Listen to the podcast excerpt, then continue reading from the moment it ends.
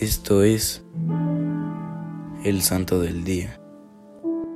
Hoy conoceremos la historia de Santa Teresa de Portugal. Santa Teresa, hija del rey Sancho I de Portugal y de Dulce de Aragón, se casó con su primo, el rey Alfonso IX de León. Tras varios años de feliz vida marital y varias hijas, el matrimonio fue declarado nulo por el parentesco demasiado estrecho entre ella y Alfonso, y no haber recibido las dispensaciones apropiadas. Alfonso se casó con doña Berenguela, la madre de Fernando III el Santo.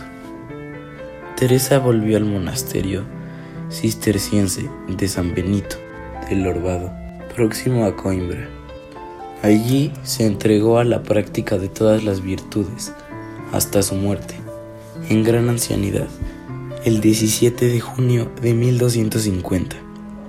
Fue enterrada en su mismo monasterio, junto a la tumba que ella había dispuesto 20 años antes para su santa hermana Sancha, Virgen Clarisa, fundadora del convento de Santa María de las Sellas Teresa pudo fácilmente haber guardado rencor. No lo hizo así. Con su ayuda se alcanzó un acuerdo pacífico. Ella fue una gran santa, ya que pudo evitar el rencor y el daño que le pudo haber hecho a su alma. Lo peor de los rencores es la amargura que crean en nuestra alma.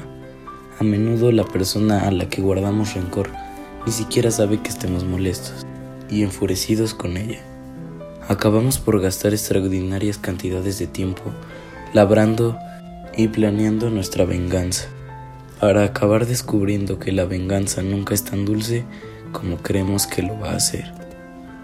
Si mantienes rencor contra alguien o contra algo, ahora es el momento de sacarte la piedra del zapato. Tienes la garantía de que te sentirás mejor y caminarás mejor.